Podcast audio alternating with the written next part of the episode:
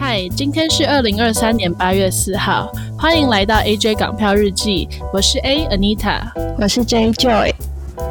在我们的日记中，我们会以港漂生的视角分享海外求学经验，跟你一起探索文化差异，讨论不同议题。在国外交朋友很困难吗？或者说会不会交不到朋友？相信都是准交换生的烦恼。但是别担心，今天 AJ 就来跟你分享交换期间我们在交友方面的各种观察还有想法。好的，久违的第二集又来了。没错，这个超好笑，我们第一集还没有上架，但是没有关系，没关系，我们会我们会努力剪辑的，这个我会努力剪辑，没事。今天要来讲交换的时候的重头戏啦，至少对我个人来说，要怎么交朋友这件事情。交朋友很困，也不是说很困难，但是我觉得我们一定有不同的想法。我觉得会一开始在去交换之前有担心是蛮正常的。我记得我在坐从香港到法国的飞机的时候，我真的好后悔我交换哦。嗯因为我就坐在飞机上面，想着说怎么办？我要到一个完全没有人认识我的地方，然后把我把我的朋友或是我的家人全部都留在台湾跟香港。嗯、那我在那边半年怎么办？我可能会交不到朋友之类的。但那时候也是因为就是前男友在前男友还在香港的部分，所以就觉得 哦，好像有点后悔了。呃，我我没有到后悔，因为。超搞笑！我飞过去瑞典的飞机上，其实我是跟另外一个也是科大的交换生一起飞的，所以我没有你们这种，哦，好像有点后悔要来交换，然后朋友那些都。都不在身边的那种感觉，因为我刚好就有一个朋友很巧的在身边，嗯、但是我可以很认同你说紧张那个部分，因为我自己也蛮紧张，自己会找不到朋友，所以在我去瑞典之前，我又找了其他港科大跟我是同一个学校交换的人，就大家一起吃饭啊，先有点认识，所以到瑞典的时候彼此才可以有一个照应之类的，哦、对。哦，所以你已经有先跟要去瑞典的人吃饭过了？对对对，我们很早在。呃，我记得在去之前，学校不是会举办一些什么交流会啊，或者 briefing session。对对对，嗯、我们那时候就有创一个群组，所以后来就有约出来吃饭。哦，哦，我们其实去法国的也有，但是从来没有成功约出来过。然后认真对，然后我又是唯一一个去这所学校的人，在港科大，所以那时候的心情就是还蛮。蛮蛮有点不知所措，但是也有点紧张跟期待这样子。那我们在去交换之前，应该都有一些对于交朋友的期待。嗯、我先说我自己好了，我一直以来都是很想要交到国外朋友的类型。所以我这次去交换，我那时候就很希望自己可以多交到不同国家的朋友。但是呢，这个幻想我原本在升港科大之前，我就有过一次这样的想象。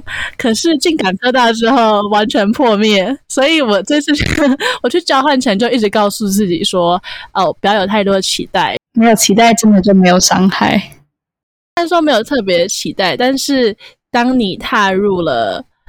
交换开始的 orientation 的时候，你看到你交换学生的种族啊，或者人口组成，你有什么特别的想法吗？或者跟我们分享是怎么样子的人口组成？嗯、我应该说，因为在港科大的时候，大部分都还是亚洲人嘛，嗯、因为除了有香港的学生、台湾的学生，我们有很多还是比如说韩国、马来西亚这一类的。但去瑞典的时候，就第一次看到这么多来自世界不同。不同种族、不同国家的人，所以那种心情是有一点紧张，但同时也有点担心的，因为你想到哇，我就会在想说，我自己的英文可以 handle 得了吗？嗯、或者说会不会有很多文化差异是我不了解的，所以我没有办法融入他们，所以就会心里有不同的声音就冒出来，嗯，增加自己的紧张感。真的，那你去应该也是很紧张吧？哇，我我紧张到不行诶，我记得那天去 orientation 的时候，我迟到。所以这真的是很不好的示范，不要迟到，因为你迟到就很难在开始之前跟身边的朋友互动。嗯、我一进去之后，对，就发现大家都已经一圈了吧？对，就是那时候我我甚至是在他们讲到一半的时候我才进去的，所以我就是匆匆忙忙的赶快找一个位置坐下来，哦、然后环顾四周，发现哎，怎么居然没有亚洲人？因为我 我一直都觉得说亚洲人应该是哪里都很多的。特别可能中国啊、韩、嗯、国啊这些，但没错，对，但我们学校的亚洲人大概十个人以内，可是整个交换生可能有快一百个，所以亚洲人真的是占很小的比例。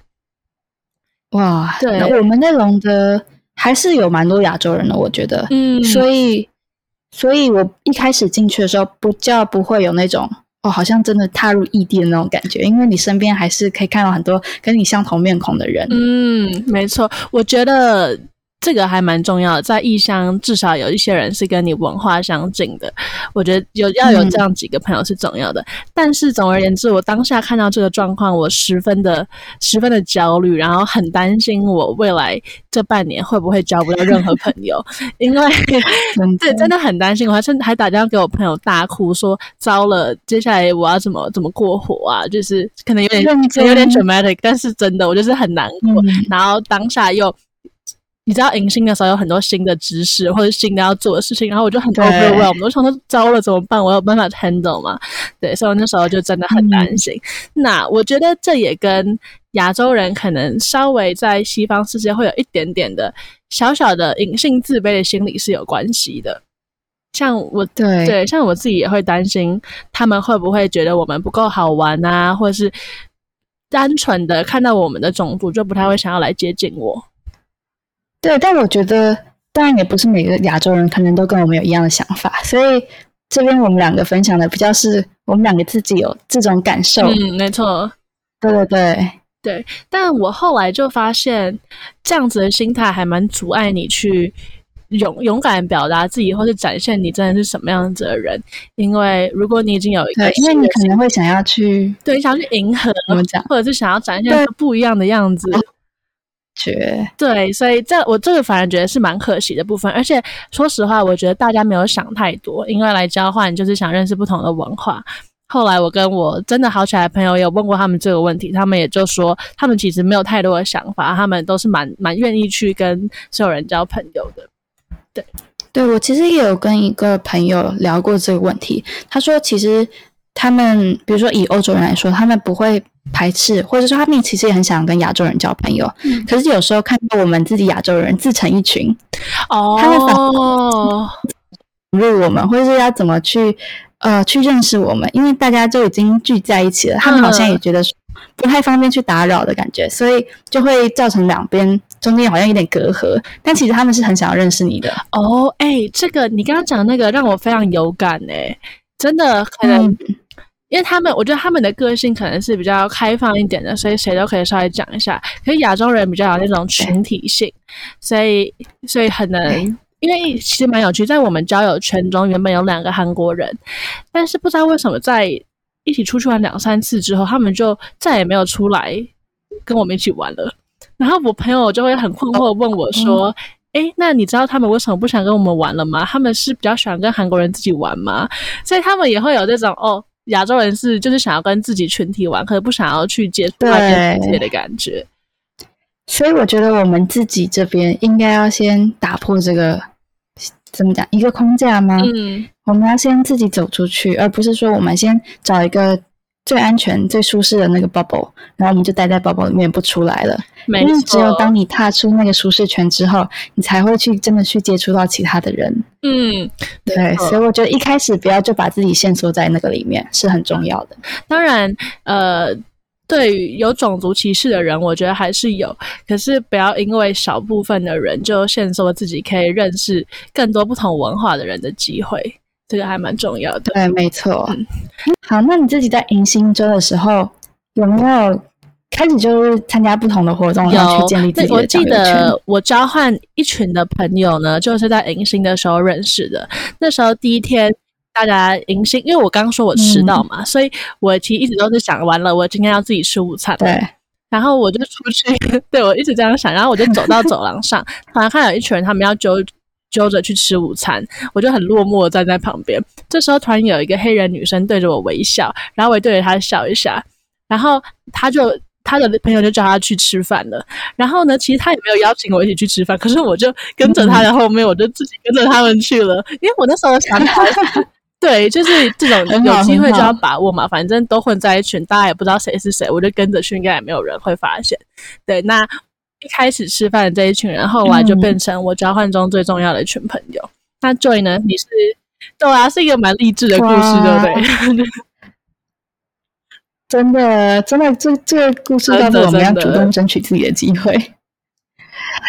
但是我的故事跟你不太一样，是因为我刚刚不是有说我在去之前就认识港科大那些朋友了吗？嗯、然后我们那时候一起租房子，租房子还有另外一位澳洲人跟一位意大利人，所以一开啊还有另外一位台湾人，嗯，所以其实我们是蛮大一群的，所以我们一开始。怎么讲？我一开始去就不是一个人，所以我们有这样子群体之后，就会有不同的人，对，他们在加入我们这个群体，所以我一开始就会已经被蛮多人环绕的感觉。但是虽然有很多人环绕，但你一开始也不会跟每一个人都特别好，嗯、所以你也是去慢慢去认识一些人，或者朋友的朋友，然后慢慢去建立自己的交友圈，这样。对，但是我还是会说，参加交呃迎新的活动还是会帮助我们蛮多的，因为我自己觉得我的交友圈好像百分之七十八十是在迎新那两周就已经决定了。对，不管是参加一些活动啊，一些学校办的，或者是朋友自己的聚会，就你就会开始去慢慢接触到这些固定的人，就会影响到你后来交换期间跟哪一些人 hang out。所以我觉得这就蛮重要的，特别像我们学校在巴黎，其实没有太多的，它没有一个校园，只是一栋建筑物而已，嗯、然后也没有太多的可能学生社团啊，或者学校的活动，所以你要在迎新的那两周以外可以认识人的机会，我觉得有，但是比较少，也比较难，顶多只是在上课而已。对，你觉得上课交朋友容易吗？我自己觉得好像反而蛮难的。嗯，我觉得不容易，因为我觉得也有可能是我们的课通常都是很早，八点到十二点，所以大家来就是很累，嗯、想睡觉，然后结束就想要赶快回去继续睡觉，所以好像比较不会特别留下来说，哎对，大家还会想要互相聊个天啊，或什么的。对。没错，而且我自己在课堂上认识的人，就是比较是做一起做功课或者一起做 project 的人。但你们通常聊天也都是在讲你们课业的内容，比较不会去接触到可能不会比较不会去谈到可能私人方面的问题，或者是。嗯对你的一起出去玩啊，或者一些私人方面的事情，所以我就觉得说，因为你都在以课业为主，所以变成说要建立起友谊就变得很困难。嗯、没错。那 Joy，你你刚刚说到你的交友圈是比较以亚洲人为主嘛？或者是你是怎么样跟他们建立感情的？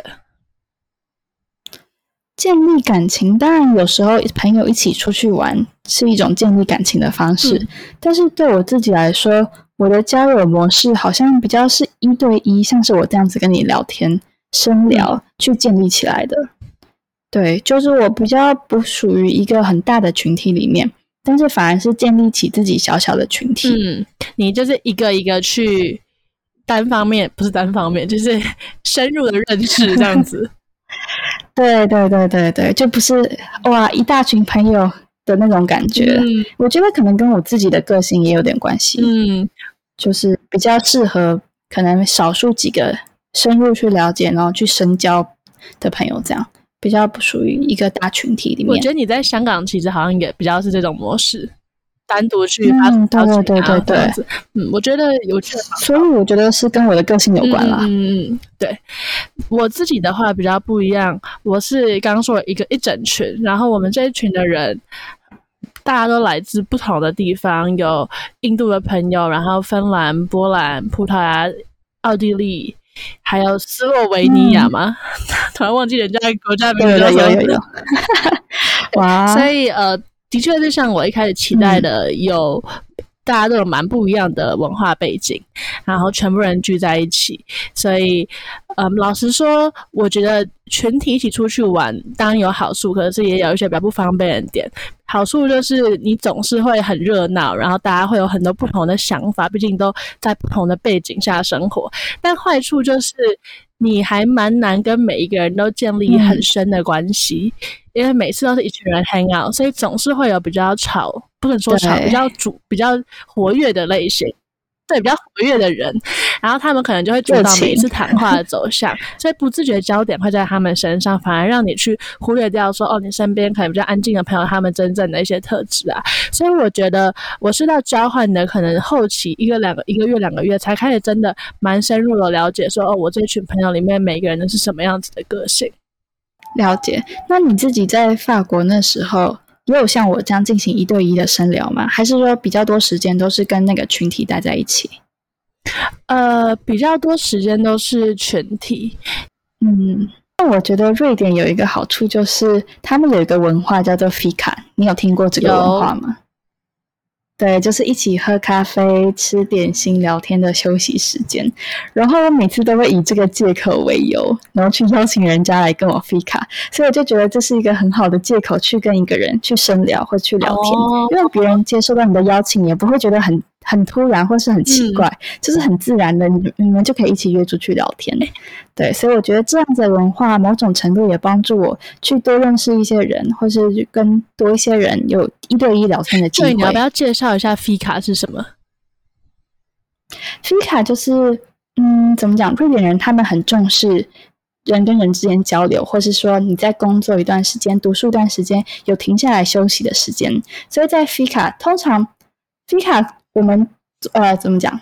我们通常 Fika 都是在下午，但其实你要在早上、中午、下午、晚上，要任何时间要 Fika 都是没有问题的。嗯、因为 Fika 比较像是一种精神，就是大家一起吃吃点心、一起聊聊天、休息的时间。对，没有局限在一定要在哪一个时间，所以我们就可以利用这种 Fika 文化去跟很多不同的人去交流、去聊天。所以你就会说：“哎对，你等一下跟我 Fika 一下吗？Do you wanna go Fika with me？” 对对对，这样子吗？好可爱哦。对对，Do you want to have some fika？哎、oh.，你要不要忘记 fika 好像是一个动词，对，所以应该是 Do you want to fika？哦，好可爱啊！这真的是瑞典独一无二、独有的文化耶，真的。嗯我们最喜欢就是下午找一间可能咖啡厅、面包店，一起去 Fika 吃个点心。哦、所以我在瑞典吃了超多点心。但其实我也是，我在法国也不知道为什么下午就会想吃个甜点，然后喝杯咖啡。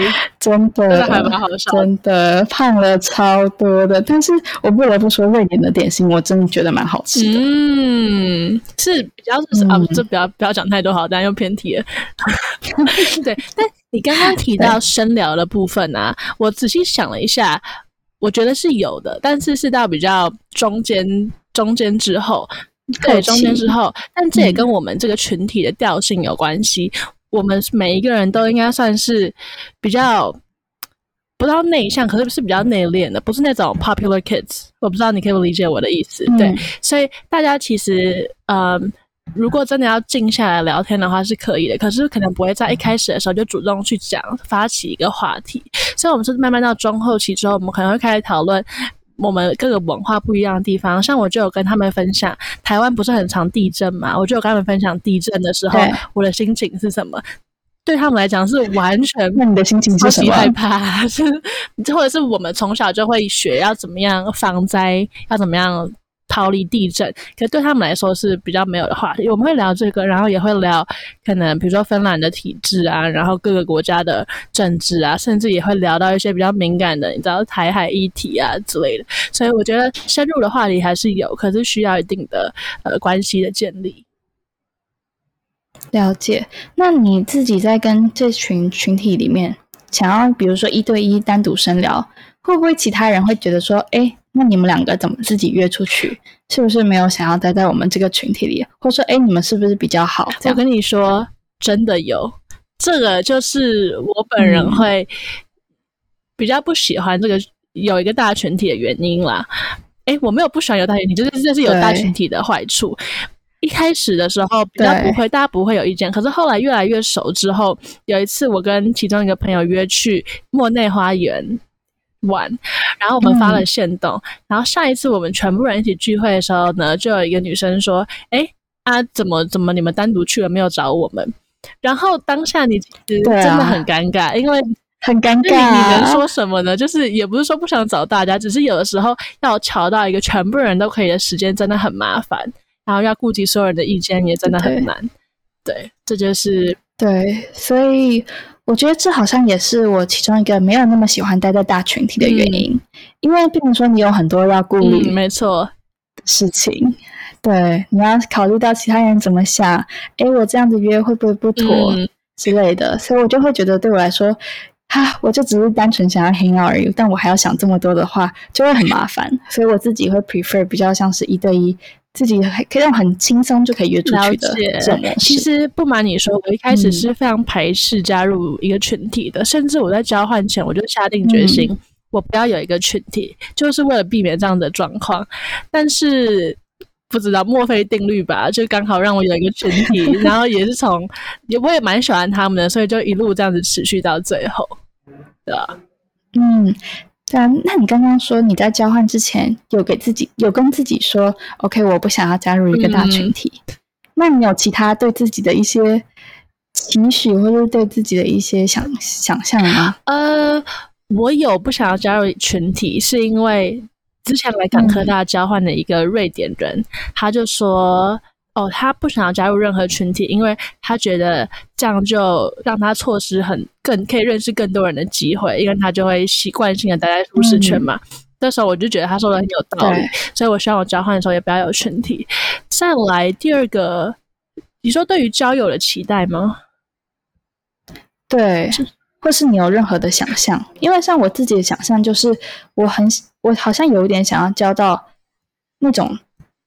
比如说母语是英文，因为我真的很想要跟他们练英文的那种感觉，嗯、所以就会想到想要交到很多，比如说母语是英文的人，嗯、可以跟他们好好交流，去练自己的英文之类的，就有对自己交友有一种期许。哦，我觉得我还是有一点点想要交到不同国家的朋友，对应该有，就想要多认识不同的文化吧。嗯、我真的很想要让自己的视野可以再更开阔一些，因为毕竟之前都还是待在亚洲求学。所以我觉得，毕竟有我们，必定有我们文化上面的盲点，对啊，可能就这两个。嗯，那你刚刚说的那个跟母语者练英文的这个期待，后来有达成吗？好像没有。对，因为我自己交友，好像到后期发现还还是多数是亚洲人。嗯，对，因为我刚刚有提到说，我们学校其实还是有蛮多亚洲面孔，不管是韩国啊，或者是日本。哦，日本人超多，哦，不知道为什么。对对对，所以很多朋友是日本人，哦、对，所以好像也放下了一开始的那种执念吧，就到后期就比较像是顺其自然，那跟谁待在一起比较舒服就跟谁待在一起，不会特别想要去接近某些人，或者是一定要跟对方变成好朋友的那种感觉。嗯，我觉得朋友真的就是这样子，你有时候太太努力、太刻意，反而不会有任何好结果。嗯，那其实我刚突然想到，你说想要去练英文这件事情，因为我我的这个朋友圈全部都是不同国家的人嘛，所以我们势必得用英文聊天。但是在这半年过去之后，我觉得我的英文没有显著的进步，反而是有点。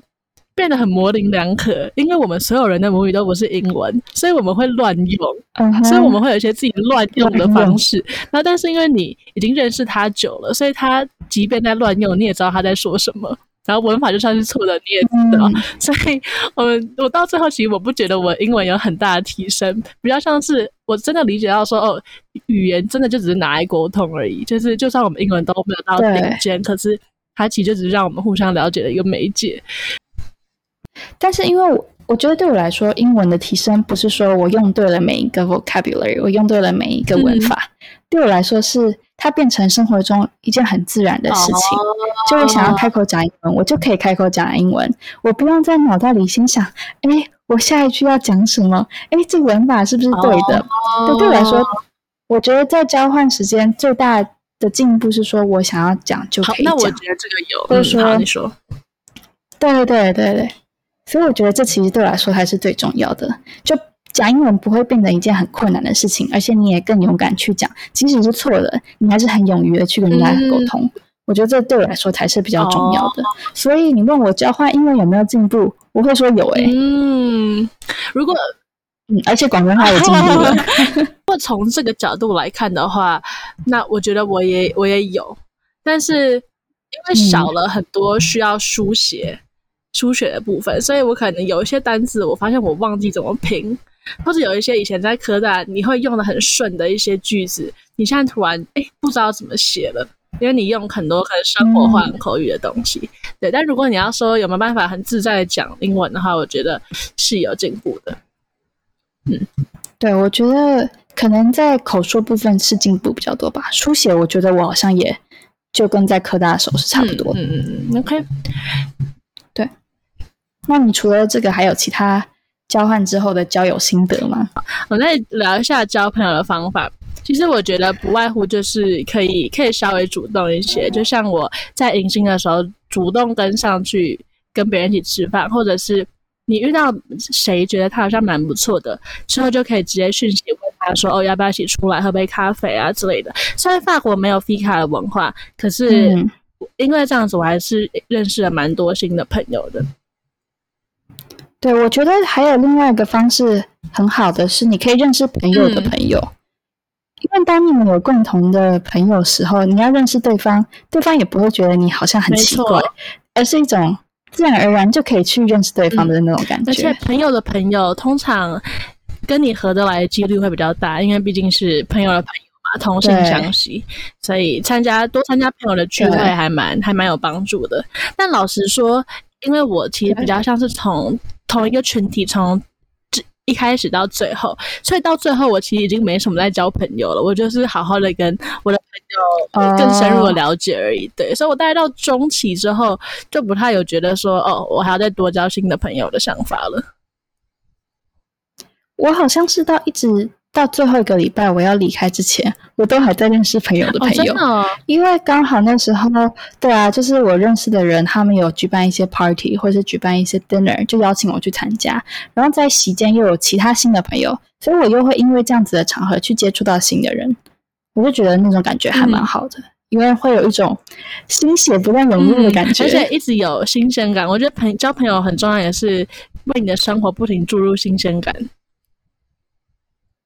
对，但你在交换的时候，会不会觉得，因为一直都在认识新的人，所以反而好像有点记不住他们的名字，或者是记不住你们曾经聊天的内容，反而就觉得你们的认识好像都维持在很浅的那一层，哦、没有办法，真的真的很深入。嗯，我的话，我那群朋友每个人都了解的还蛮不错的，但是这群朋友以外，有稍微聊过天的。嗯人真的没有办法很深入的了解他们。我觉得第一个，因为语言上的不一样，虽然讲英文，可是当然每个人还是讲母语的时候最能够表达自己。所以就这一层来说，可能一开始呢就需要花比较长的时间才有办法聊到很深的话题了。再来就是每个人时间都蛮不能说蛮忙，可是每个人相处的时间可能就那样子。然后在那样子的时间，你有没有办法真的聊到很深，还蛮看机缘的。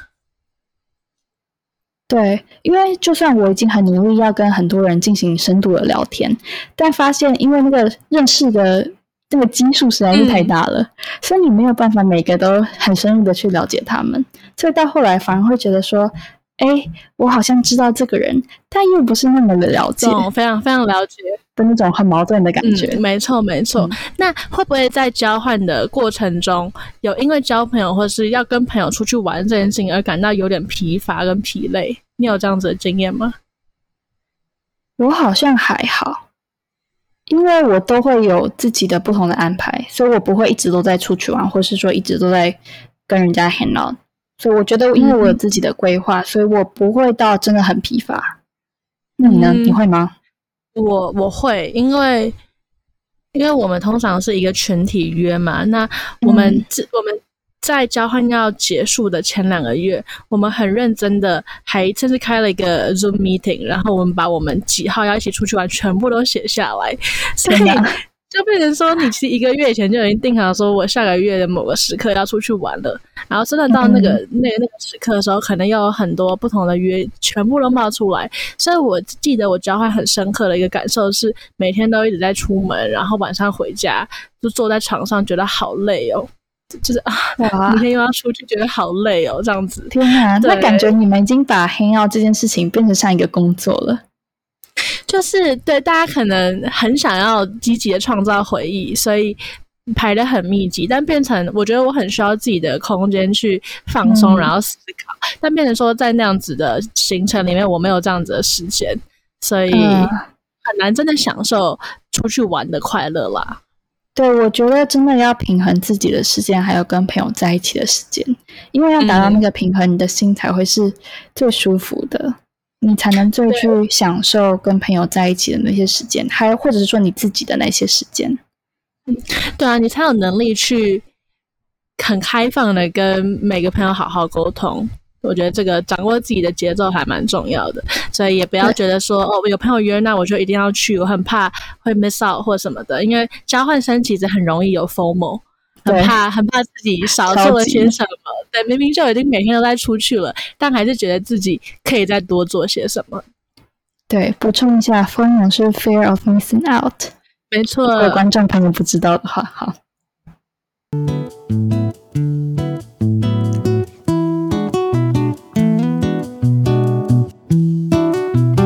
我觉得我们可以聊聊看。在你离开交换的大学之后，你如何跟那些朋友保持联络？或者说，你觉得要保持联络是一件简单的事情吗？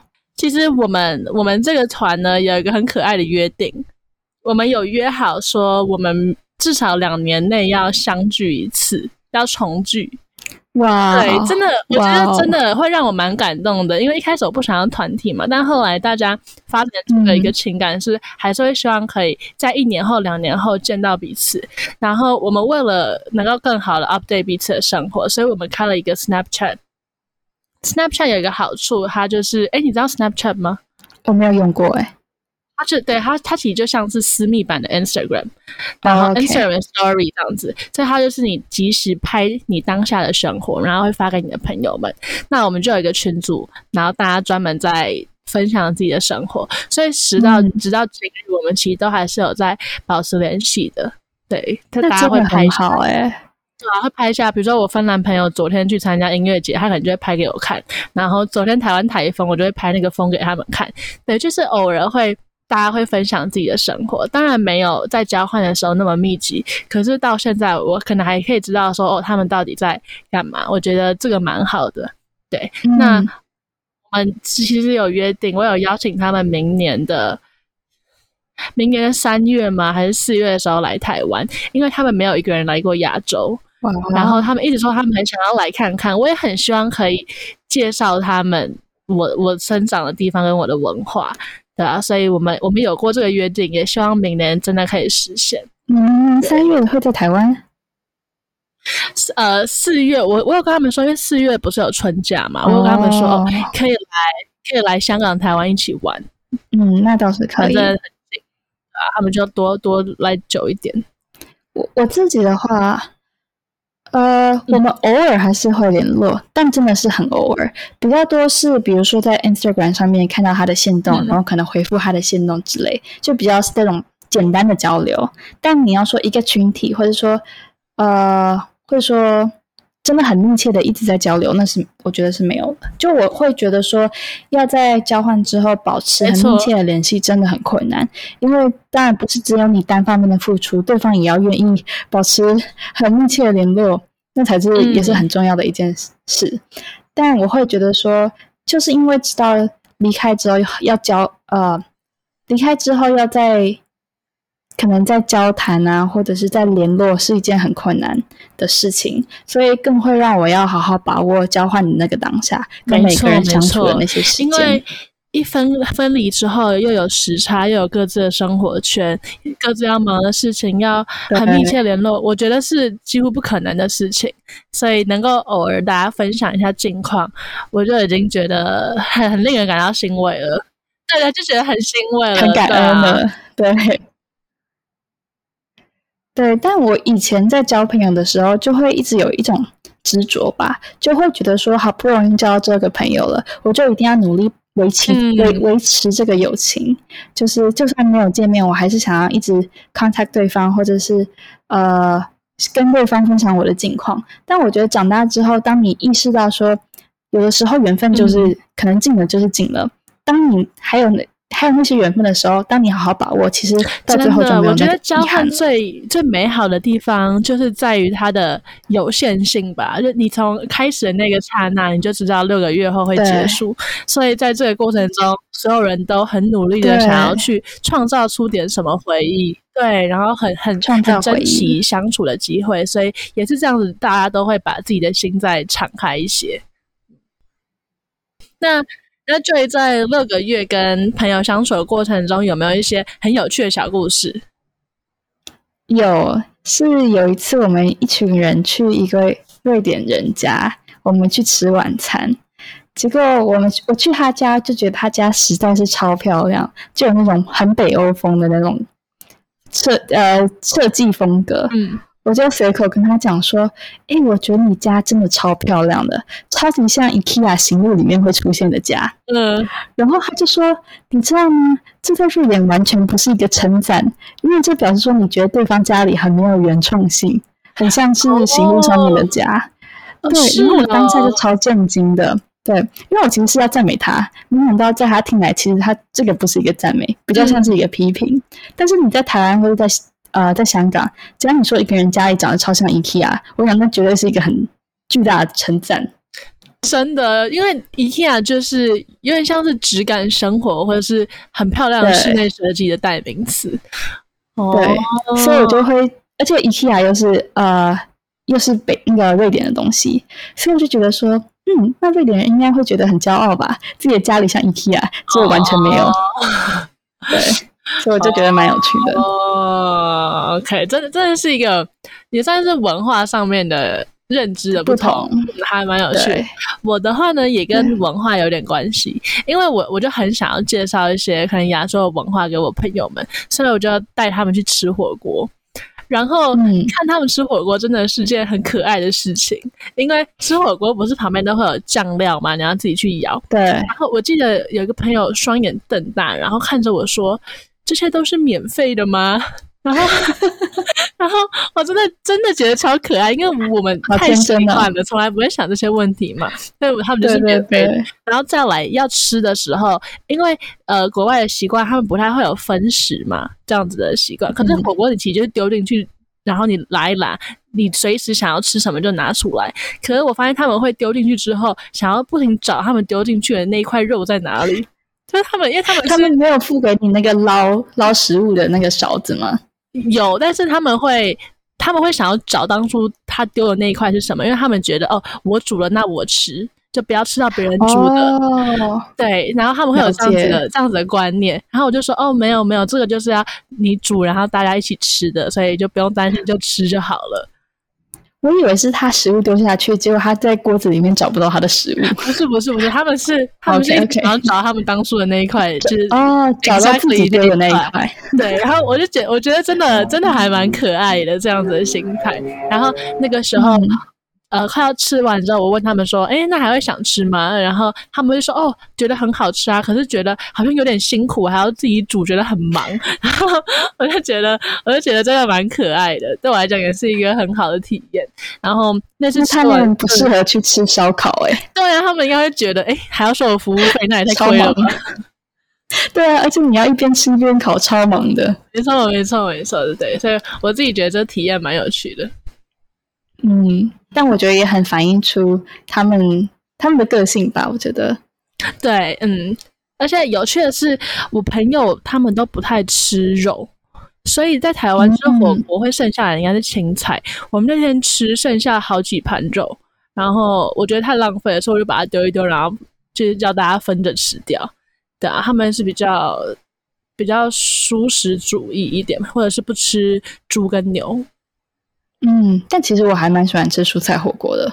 我那时候回台湾的时候吃了蛮多蔬菜火锅。纯蔬菜吗？没有肉的？有的时候是几乎没有肉。哦，对，就是丢一堆青菜下去煮，因为我觉得青菜煮起来真的蛮好吃的。是啦，但是我我觉得，但我懂台湾人还是少了一点那个感觉。对对对对，我懂台湾人就是吃火锅还是主要是吃那个肉。没错没错没错。今天我们聊了我们各自在交换的时候交友发生的趣事，以及要怎么样交朋友，还有怎么调整自己的心态。那最后的最后呢，又到了我们分享歌的时间，耶！今天要分享的歌是我们这个团的，算是一个团歌吗？Oh. 它是 Bad Bunny 的，它是 Bad Bunny 的 TT Me Play 更多，对。呃，它变成我们团歌，是因为其中我们有一个朋友非常喜欢这首歌，然后他把这首歌介绍给我们所有人，所以变成我们之后只要去 party 啊，或者是我们相聚的时候，都一定会点播这一首歌。所以我现在只要听到这首歌，就会想起我在交换的时候跟他们相处的回忆。所以 TT Me Play 更多分享给大家。那你知道这首歌大概在讲什么吗？这首歌他在讲，基本上就是 Bad Bunny 在。炫耀他有很多女朋友，所以歌词里面有有说哦，就是我，你问我我有几个女朋友，我有 Maria，我有 Sophia，我有之类的，对，还还有他有唱名这样子，所以是一个，它是一个比较轻松的歌曲这样子。但我觉得很可以代表你交友的这些回忆。对啊，对啊，一想到他们就会想到很 chill 的交换时光。嗯，好的，那我们今天 AJ 港漂日记就到这边啦，我们下次见。拜拜。